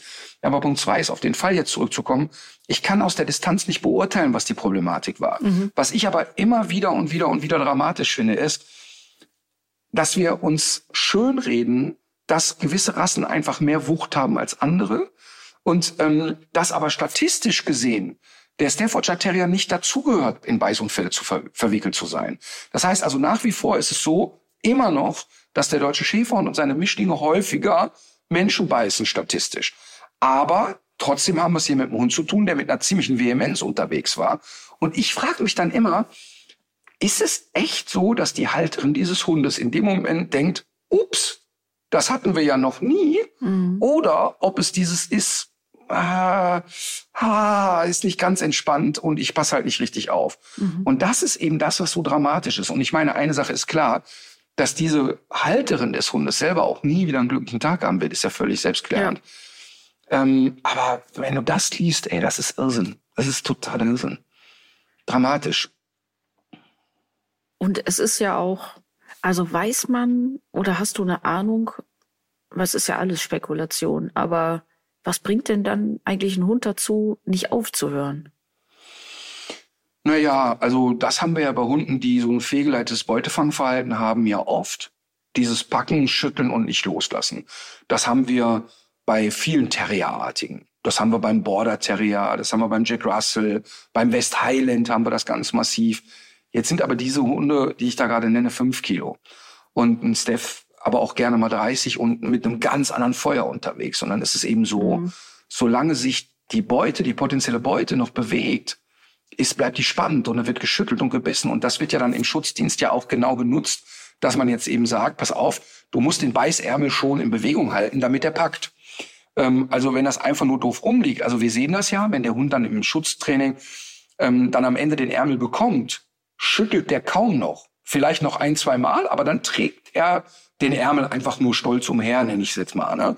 Ähm, das heißt, dieses massive weiter schütteln und nicht loslassen ist natürlich ein rassetypisches Phänomen, weil es eben dann in dem Moment darum geht, auch wirklich zu halten und platt zu machen. Und solange da noch Bewegung drin ist, ist es halt noch nicht platt.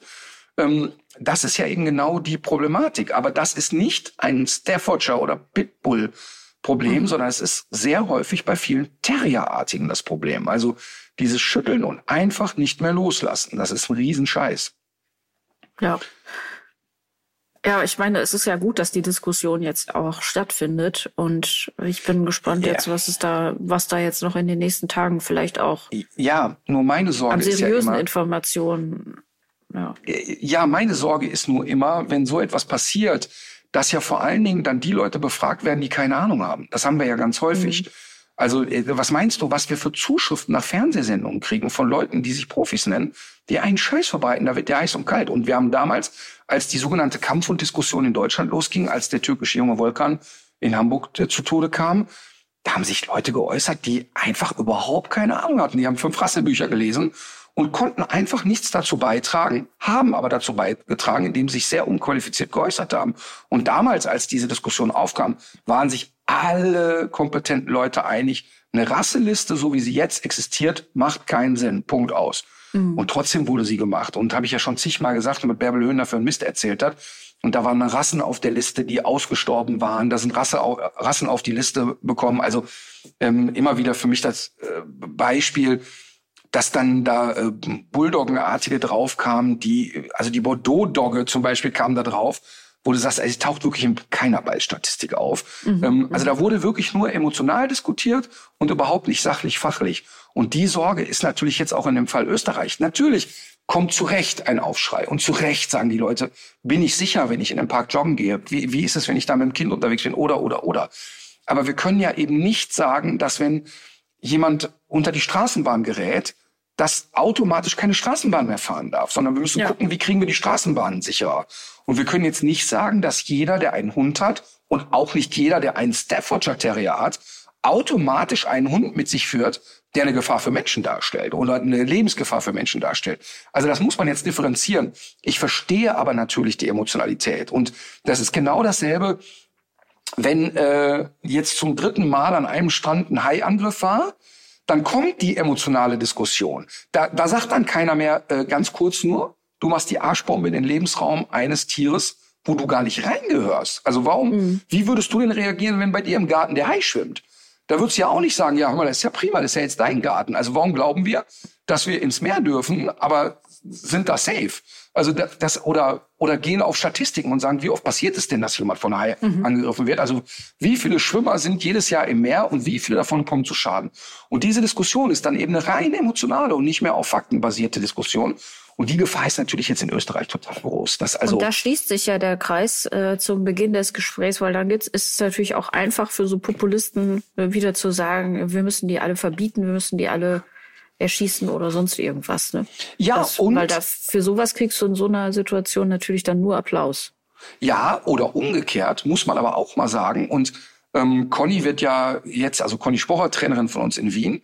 Ich bin mir ziemlich sicher, weil die in Österreich ja jetzt auch einen entsprechend guten Ruf hat, dass viele Medien sie anfragen werden. Und Conny würde ich mich wundern, wenn sie sich nicht dazu äußert, wenn sie die Fakten kennt.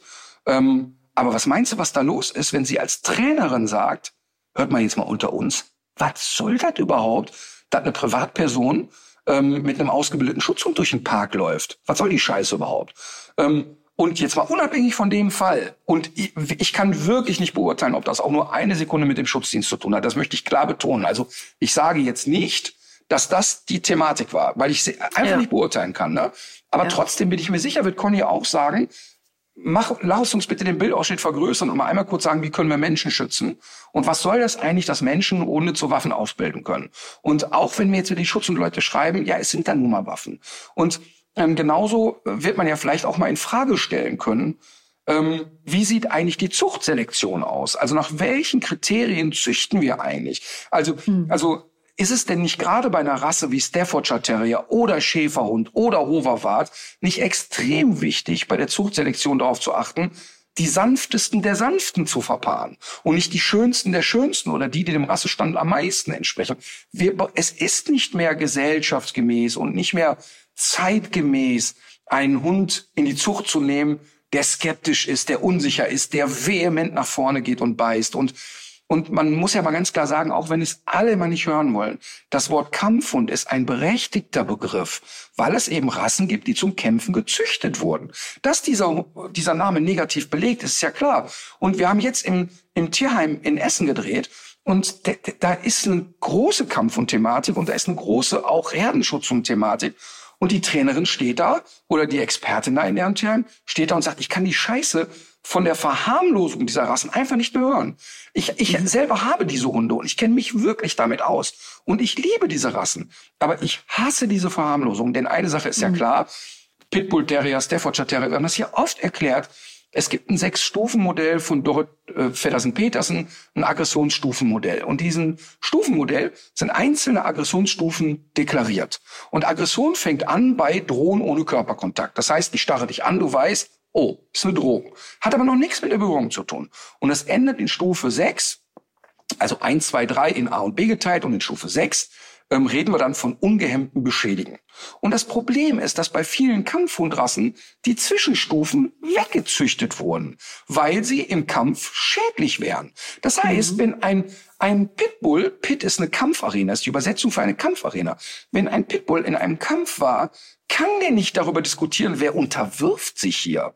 Und Kopf auflegen und räumlich eingrenzen spielt da keine Rolle. Das ist ein Überlebenskampf. Also wenn der da zuckt, hat der ein Problem. Das heißt, der muss vehement nach vorne gehen. Und das Problem ist, dass dieses Abzüchten der normalen Drohstufen eben wenn, dann zur Volleskalation führt. Das heißt, diese Hunde gelten dann als sehr tolerant und das sind die.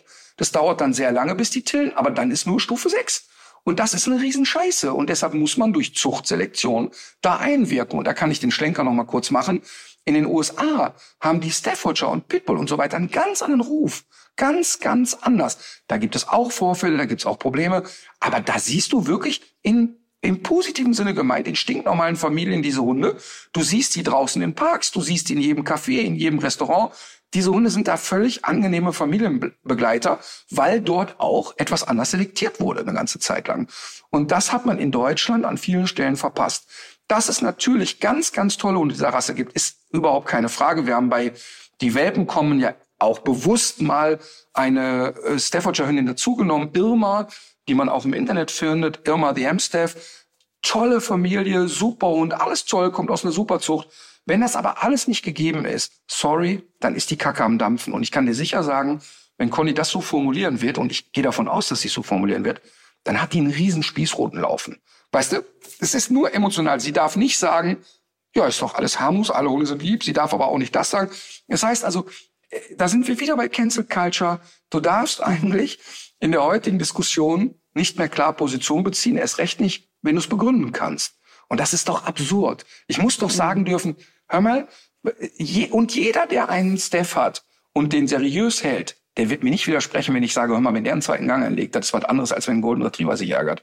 Das ist einfach was anderes. Und das ja, auf der anderen Seite, also sie, sie kann es ja sagen und du kannst es ja auch sagen. Es ist nur so, dass dann natürlich auch mit der mit dem entsprechenden Gegenwind ähm, zu rechnen ist und Ja, dass gut, dann auch das sehr ja scharf aus. geschossen wird. Da muss man ja genau. Das ist ja irgendwie so die Sache, dass man Ja. sich vorher fragen muss, hat man da hat man da Bock drauf, hält man das gut aus? ja, ich habe da nicht Bock drauf, aber ich finde es wichtig. Und, Ja. und, und, und ich kann ja ähm, in meiner Position bei gewissen Themen mich nicht wegducken, weil, weil ich ja mit gewissen Dingen ja auch ein bisschen was bewirken kann. Also ich sage nochmal, du hast vor 20 Jahren in deutschen Parks niemanden gesehen, Hund, Brustgeschirr, Schleppleine, Training. Das gab's einfach nicht. Das haben wir ja wirklich Nee. verändert.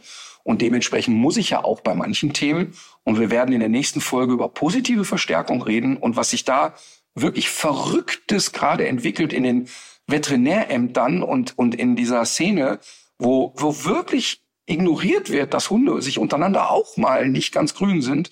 Ähm, das ist eine verrückte Entwicklung. Und wenn ich das sage, dann ist aber richtig was los. Dann wieder, oh, der Ritter ist ja, äh, gehört ja zu den Hardlinern. Das ist natürlich absurd. Die einen sagen, das ist der Leckerchenonkel, der nie streng ist, und die anderen sagen, ja, das ist der Hardliner.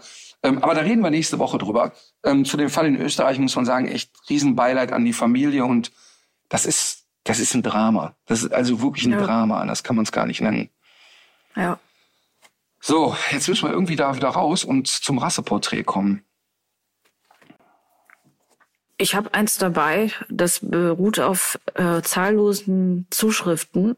Ich hätte jetzt gewettet, dass wir diese Rasse schon mal beim Wickel hatten, aber ich habe mich noch mal rückversichert, auch mit jemandem, der schon jede einzelne Folge mindestens einmal gehört hat. Und offensichtlich haben wir es wirklich, haben wir den wirklich noch nicht gehabt. Hast du Den etwa keine Liste, keine Excel-Tabelle, wo alle Rassen drin stehen? Nee, ich habe aber eine Steuerung F-Suchfunktion und die habe ich auch strapaziert. Du könntest aber auch einfach die, die Rassen alle ausdrucken und dann immer mit dem Edding durchstreichen, was wir schon hatten. So würde Ja, ich das dann- ja machen als alter Mann. Dann mach das doch so. Ja, wer ist denn hier die Redakteurin, die Journalistin? Ja. Ach so, ja, stimmt. äh, so, Rasse äh, FCI Nummer 118. Fuchsterrier. Falsch. Stockmaß beim Rüden 60 bis 65 Zentimeter, bei der Hündin 58 bis 63. Gewicht um die 30 Kilogramm. Lass mich mal eben Sekunde ein bisschen sortieren. Ne? 60 bis 65, hast du gesagt? Beim Rüden? Und bis 30 Kilo. Ja, um die Okay, 30. kein, kein kleiner Hund. Okay. Die geschichtliche Entwicklung des Hundes geht zurück auf den weißbunten Vogel- und Beizhund des Mittelalters über den Stöber- und Wachtelhund auf den Vorstehhund des 19. Jahrhunderts. Dann weiß ich's. Ernsthaft? Ja, weil, weil die Leute diese beiden Hunderassen, also den Wachtel und den gleich genannten, sehr oft verwechseln auf Fotos. Also wenn ich, ich habe äh, ich hab ein wunderbares Video von einer deutschen Wachtel, also von einem Wachtelhund sozusagen, der auf massive Art und Weise seinen Halter, Jäger, attackiert, nachdem er apportiert hat. Also der schickt ihn zum Apportieren, der bringt den Apportiergegenstand und geht dann immer auf den Jäger los. Ähm, das hat eine Geschichte. Das Video ist wirklich sehr, sehr prägnant. Zeige ich schon seit, ich glaube, 20 Jahren oder 15 Jahren in meinen Seminaren, weil es so ein wunderbares Beispiel ist für Körpersprache und für eine wunderbare Folge von Zwangsapport. Also es wird ja in der Jägerschaft auch heute noch, auch wenn mir übrigens, als ich letztes Mal hier über die Jäger gewettert habe, ich habe sehr schöne Zuschriften bekommen. Zwischen mein Mann ist auch Jäger, der ist aber ganz lieb über, ich sag mal vorsichtig formulierte äh, Bedrohungen. Aber ich sage es nochmal, es wird natürlich auch bei den Jägern immer noch über sogenanntes Zwangsapport gearbeitet. Das heißt also, wenn der Hund nicht das apportiert, was er apportieren soll, wird er mit dem Gegenstand so lange verbimst, bis er vor Wut oder Unsicherheit da reinbeißt. Und dann hört der Druck auf. Und da ist so ein Hund, ich wusste nicht, dass der über Zwangsapport trainiert war, aber es war eben sehr interessant, mit welcher Euphorie der den Gegenstand holte und diesen Gegenstand aber so vehement verteidigte, um natürlich zu vermeiden, dass der Blödkopf jetzt eben mit dem Ding wieder einen überzimmert. Und dieser Jäger ist zu mir ins Training gekommen mit der deutschen Wachtel, mit hängenden Ohren und mit der allerersten Bitte, dass es bitte keiner erfährt, dass er bei mir ist. Weil ich zu der Zeit natürlich in der Jägerschaft noch viel verpönter war als heute. Heute kommen viele Jäger auch bei uns zum Training, die prima sind und die super ihre Hunde ausbilden und auch ähm, wirklich versuchen, positiv was hinzukriegen. Nicht mehr über, also viele trainieren ja zum Beispiel mit der, mit der Ente, die den Holzkopf hat. Also das heißt, der, der Hund soll ja die Ente, wenn er sie apportiert, nicht schütteln. Weil wenn er auf der Ente so rumknautscht, ist das Fleisch hinterher nicht mehr brauchbar. Mhm. Und Ach so, damit der, sich der Holzkopf dann selber wehtut. Genau. Sozusagen. Und dieses Dummy, dieses Entendummy, da hat ein Kopf aus Holz und wenn er heftig schüttelt, kriegt er das Holz auf den Kopf gehauen. Ähm, also mhm. alles noch gängige Methoden leider. Aber egal, lange Rede, kurzer Sinn, es kommen inzwischen viele Jäger bei uns ins Training und sind auch, läuft auch wirklich prima und so. Also es gibt da natürlich gerade bei den Jüngeren Umdenken. Aber dieser war so, so richtig so ein alter Vorzeigejäger, der kam mit hängenden Ohren. Soll aber keiner wissen, weil er hatte zwei Probleme. Der Hund lässt ihn nicht ans Auto. Also das heißt, er kriegt den Hund hinten nicht mehr aus der Box raus, wenn er ihn im Auto transportiert. Ähm, eine drei gab's. Der Hund hat, äh, inzwischen lässt er die erwachsene Tochter nicht mehr ins Haus und das Schlimmste für ihn wäre eben, dass er so attackiert beim Apportieren. Dann habe ich das Video gemacht und da kann man sehr schön sehen, warum das alles so passiert. Ähm, war ein interessantes Video. Und was ich nur sagen will, ist, bisschen sehr weit ausgeholt, immer wenn ich das Video zeige und ich frage, was für eine Rasse, sagen alle immer Münsterländer. Und ähm, dann erkläre ich immer, ja, das stimmt, ist aber deutsche Wachtel. Ähm, und anhand der Größe, die du genannt hast, ähm, wird es ja wahrscheinlich der große Münsterländer sein und nicht der kleine Münsterländer. Richtig. Und kleiner Münsterländer und deutsche Wachtel sehen sich aber wirklich extrem ähnlich, muss man echt mhm. mal sagen. Also die lockigen Ohren sind ein bisschen anders. Was ist denn eigentlich ein Beizhund? Beizen kenne ich jetzt nur von Möbeln oder Lachsen. Keine Ahnung. Beizhund. Keine Ahnung. Ich weiß nicht. Also für mich war, für mich war ja das Wachtel, äh, das Wachtelthema war ja eigentlich das okay. Thema. Ja. Gut, also äh, zu seinen Eigenschaften steht hier noch, wichtigste Eigenschaften sind Führigkeit, Gelehrigkeit und zuverlässige Verwendbarkeit für die Jagd, insbesondere nach dem Schuss, Wesen ja. lebhaft, ohne Nervosität, aber äh, steht auch überall, dass sowohl vor als auch nach dem Schuss, also es ist, ja. glaube ich, ein relativ breites Einsatzgebiet ja, beim großen Münsterländer. Total. Deshalb ist er auch so bei den Jägern so beliebt, weil er wirklich ähm, ja wirklich sehr vielschichtig einsetzbar ist. Der schwimmt ganz gerne, der, also den kannst du eine Ente rausholen lassen, da kannst du einen Kanickel schleppen lassen. Der ist kräftig genug, um auch größeres Wild zu tragen und, und nach, selbst nachsuchen geht super. Ähm, ist ein totaler Allrounder. Total. Mhm. Und dann fand ich noch, ähm, das muss ich aber, das habe ich vorher noch nie irgendwo in einem FCI-Standard gelesen, bei Fehlern. Zu ja, den Fehlern würde eine, eine Ramsnase oder eine Hechtnase gehören. Hast du das schon mal gehört? Nee. Was ist das? Gut, das, ja, das werde ich bis zum nächsten Mal nachgucken. Ich weiß es heute auch noch nicht. Soll ich mal Google nehmen? Ramsnase. das habe ich doch schneller. Das habe ich doch schneller gegoogelt. Ja, ach, das kann sie jetzt auf einmal schneller. Als Ramsnase wird eine starke konvexe Wölbung der Schädelform des Nasenrückens bei verschiedenen Säugetieren bezeichnet. Ah ja, verstehe.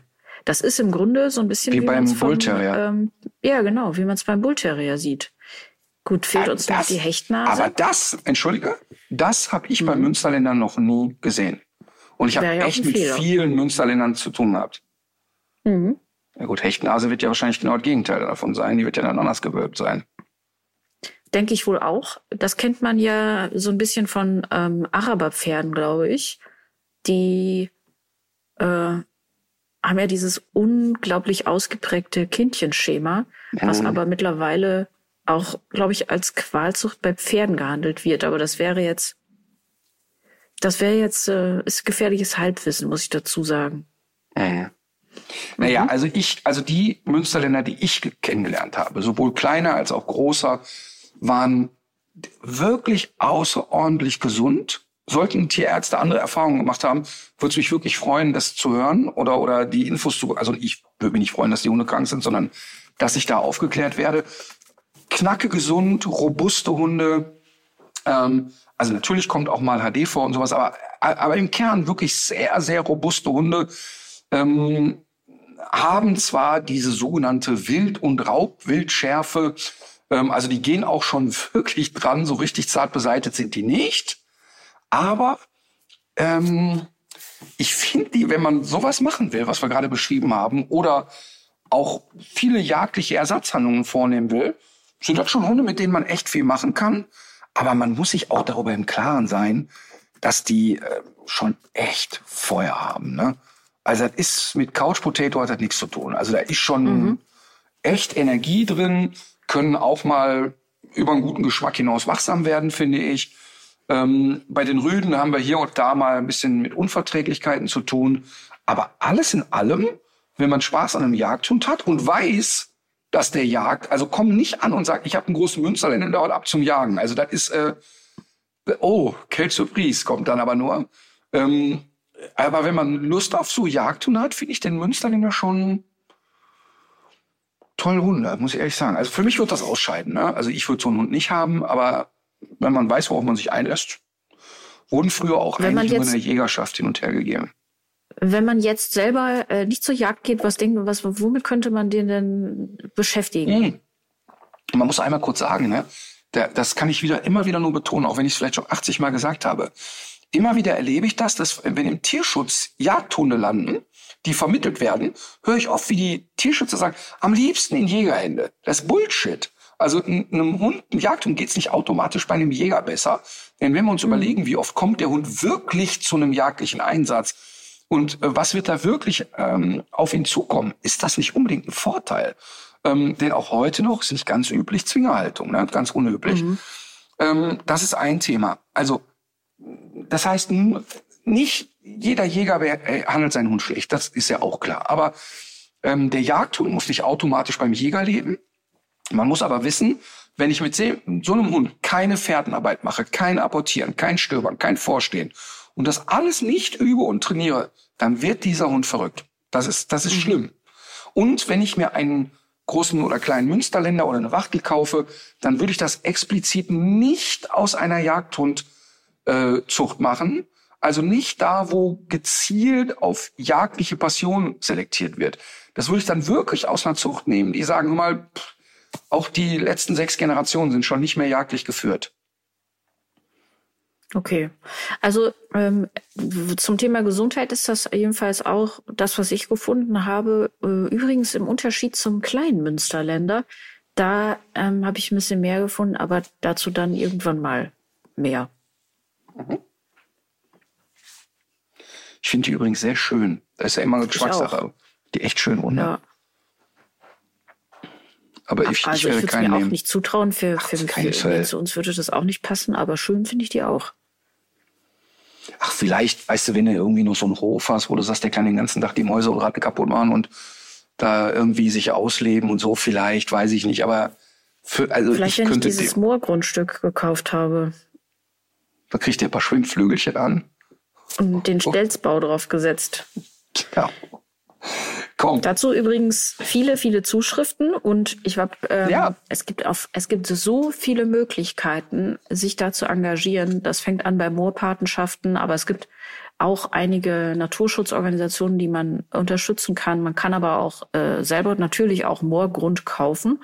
Und ich habe mir das jetzt für den November vorgenommen, weil es nicht wirklich so viele äh, Möglichkeiten gibt, das alles mal zu sondieren. Ja, ich bin, wie gesagt, wenn, wenn du etwas recherchierst und das ist, sag ich mal, gut so erreichbar, dass ich mal so einmal im Monat an meinem Moor entlang wandern kann und sagen kann, Leute, all das gehört mir. Mhm. Hat zwar gekostet 600 Euro nur, aber es ist meins. ähm, dann wäre ich wohl dabei. Also würde ich wirklich tatsächlich mit unterstützen. Ja, cool. Okay. Ähm, mein Tipp des Tages wird wahrscheinlich ziemlich banal sein im Vergleich zu deinem. Willst du mal lieber anfangen?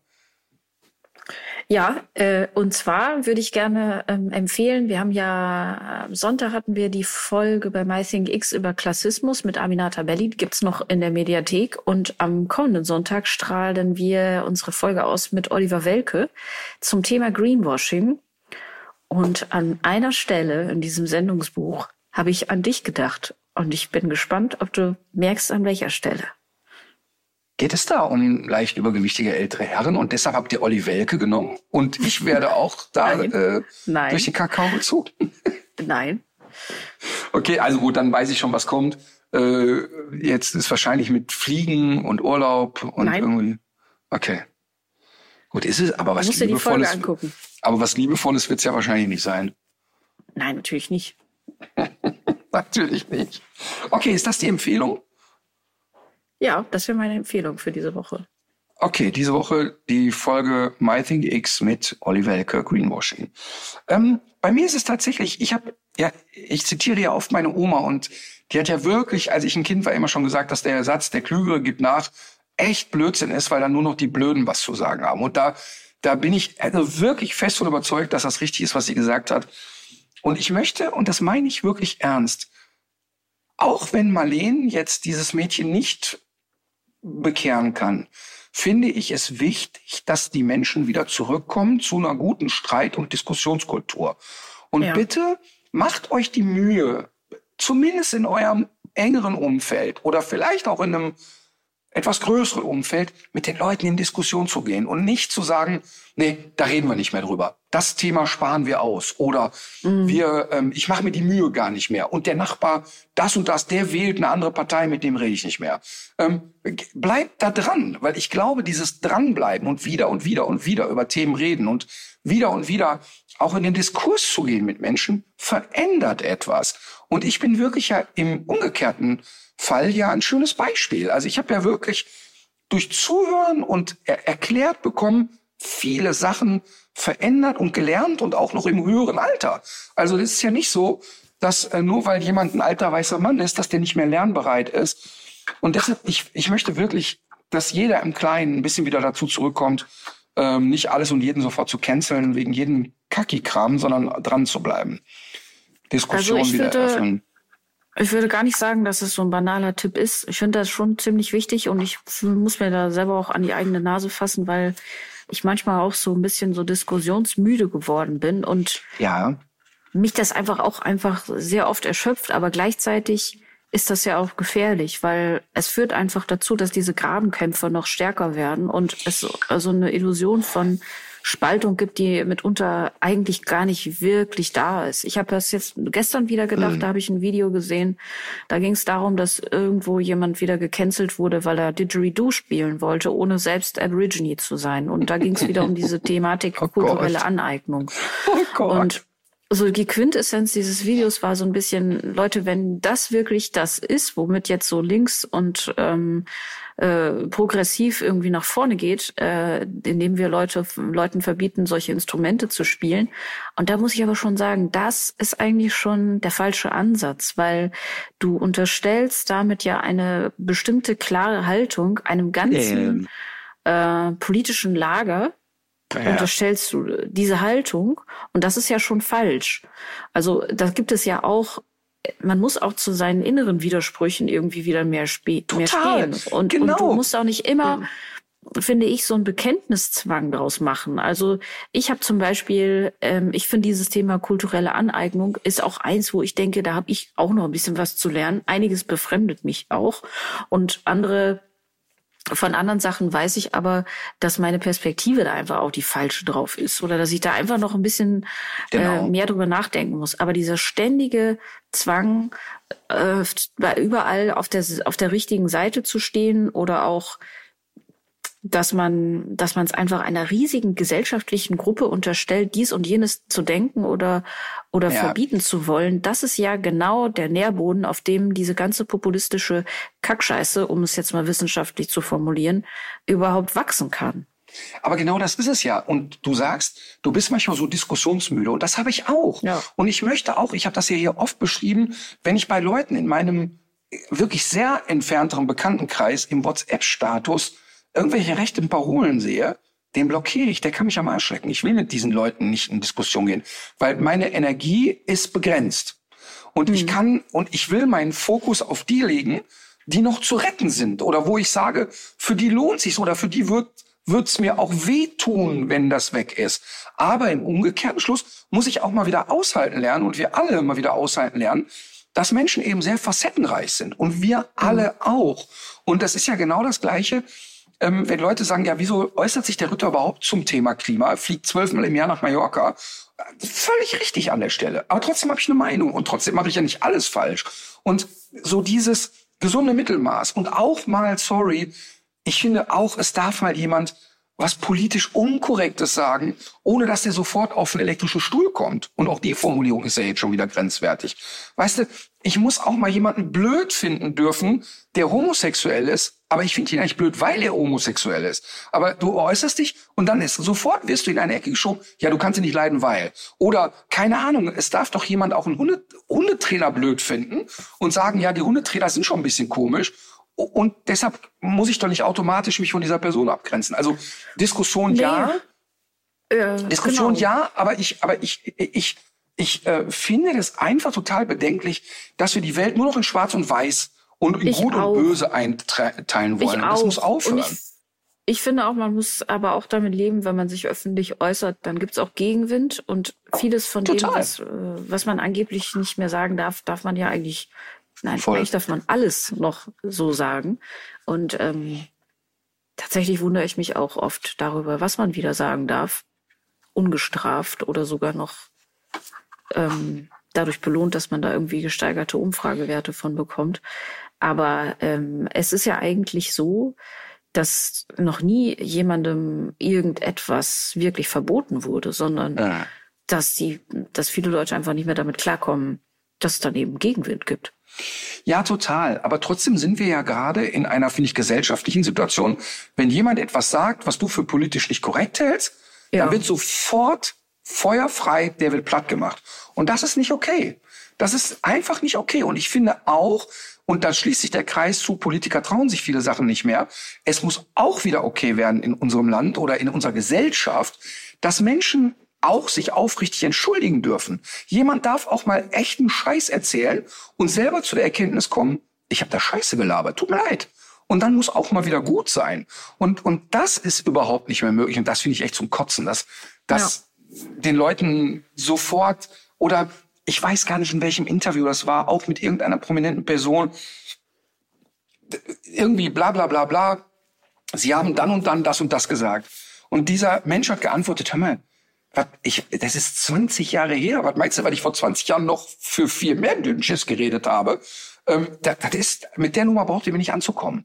Damit rede ich nicht davon, dass jemand Fa Faschist war oder ist. Da, da, von dem Level reden wir ja jetzt nicht. Nee, aber, nee. aber es ist doch völlig logisch. Und das merke ich auch, wenn ich Leute treffe, die mich aus meiner Kindheit treffen ähm, oder die ich, die ich in meiner Kindheit kannte oder Jugend kannte und wo jetzt so eine Lücke war von 30 Jahren, die zwar sagen, ey, du hast schon früher eine Schraube locker gehabt, du hast dich eigentlich nicht verändert, aber interessant sind manche Weltanschauungen. Also zum Beispiel das Thema kein Fleisch mehr essen. Immer wieder, wenn ich alte Fußballkumpels äh, treffe, die lachen sich kaputt darüber und sagen, wir sind früher in den Supermarkt gegangen und haben einen Bollerwagen Fleisch gekauft und haben da zu dritt gegrillt. Was ist da passiert? Und das ist doch schön auch. Das ist doch schön. Und, und deshalb ist, also, lange Rede, kurzer Sinn, geht in Diskussionen, aber werdet nicht hysterisch, wenn jemand eine andere Meinung hat. Ich finde das ein guter Tipp. Ja. Ähm, bei Liedern weiß ich nicht genau, ähm, ob ich das letzte Woche mir gewünscht habe. Ich hatte es auf dem Zettel stehen von Gregor Meile, dann bin ich zu Haus. Ähm, Sollte ich es nicht genommen haben, nehme ich es jetzt. Gregor Meile, dann bin ich zu Haus. Für den Fall der Fälle, dass es nicht, äh, dass ich schon gewünscht habe, ähm, wähle ich heute noch ein zweites Lied von Lea, wenn du mich lässt. Ich habe mich gerade noch mal umentschieden, aufgrund deines Tagestipps, äh, für Tokotronic, im Zweifel für den Zweifel. Ich werde ja, ich immer wieder versuche ich Tokotronic zu hören und ich weiß, es wird auch so gerade bei den gebildeten Leuten und den äh, Matze Hilschers dieser Welt, wir Tokotronic ja immer auch total gehypt und so. Ich, ich würde das auch gerne teilen können. Ich schaff's nicht. Ja, das musst du ja auch gar nicht. Also ich, bei, bei mir ist das jetzt auch keine ähm, Entscheidung, die jetzt durch die, die, das, das, die, die reine Großhirnrinde läuft. Ich höre das einfach sehr gerne. Ich finde auch die Stimme von, von Dirk von Lofzo so schön. Ist das der Sänger? Ja. Dirk von Loft heißt der? Hat der Loft dieses, so. war der Architekt und hat Loft? Nein. Nein. Loft zu? Loft, so wie geschlossenes Loft? Geschrieben Loftsoff. Mit W. Zweimal jeweils. Ach so. Ja. Also wenn er Lozo. Ja, vielleicht auch Lozo, genau. Möglicherweise. oh Mann, oh Mann, oh Mann, oh Mann. Gut, eine äh, lange Ausgabe. Viel kreuz und quer gesprungen, finde ich. Das finde ich ja immer schön. Ich mag das ja gerne, wenn es kreuz und quer geht. Ja. Ähm, ich werde mich jetzt, es ist ähm, Montag, Dienstagmorgen, 10.44 Uhr. Mhm. Ich werde mich jetzt wieder dahin begeben, wo ich hingehöre, auf die Luftmatratze in den Pool. Sehr gut. Ähm, es ist ja auch Tag der deutschen Einheit, deswegen setze ich mir jetzt meinen Deutschlandhut auf und stelle mich an den Webergrill. Direkt, ich muss dazu gestehen, das ist ja eigentlich fast ein bisschen skandalös, dass man hier äh, im 17. Bundesland Mallorca gar nichts mitkriegt vom Tag der deutschen Einheit. Keine Kapelle, kein Straßenfest, Skandal. nichts. Mhm. Kennst du übrigens Kapelle Straßenfest? Kannst du dich daran erinnern, bei TV Total, wenn Stefan Raab mit seiner Band als Kölsche Blaskapelle über die Fifth Avenue marschiert und spielt um der Trömmelsche jetzt schon mal hat. Nicht. Das ist sensationell. Da muss man sich jetzt angucken. Findet man garantiert bei YouTube. Wenn die als Kölner Kapelle durch New York marschieren und, und die Blasmusik da spielen, das ist wirklich sehr, sehr witzig. Sehr witzig. So, Legt euch wieder hin. Legt euch wieder hin.